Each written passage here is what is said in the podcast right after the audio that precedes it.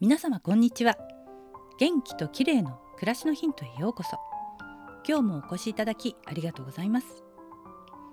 先日猫を撫でると健康になるというお話をしましたが今日はさらに猫のゴロゴロ音の効用についてお話ししたいと思います。猫がゴロゴロと喉を鳴らすのを聞くと本当に癒されますよね。猫がゴロゴロ言うときはおそらく気分が良かったり嬉しい時なのかなと思います。でもうちに初めてやってきて緊張している時もずっとゴロゴロ言っていましたから。自分を落ち着かせようとする時にもゴロゴロ言うのかもしれません。このゴロゴロ音にはなんと人の骨密度を高める効果があるみたいなんです。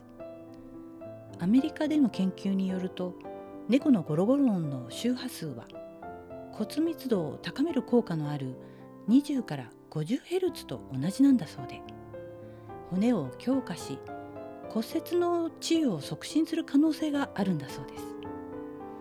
また筑波大学大学院の新井翔子氏らの研究チームによるとストレス負荷を与えられた被験者に猫のゴロゴロ音を聞かせた群では心拍数が安静時よりも優位に低下することが明らかになったといいます。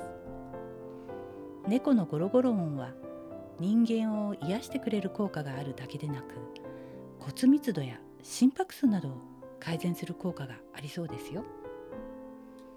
私もその恩恵にあやかりたいと思い夜寝る前にはくるみちゃんを撫でながらゴロゴロ音をしっかりキャッチするのが日課になっています。猫を飼っている皆さん。猫のゴロゴロ音はありがたく受け止めたいですね。今日は猫のゴロゴロ音の紅葉についてでした。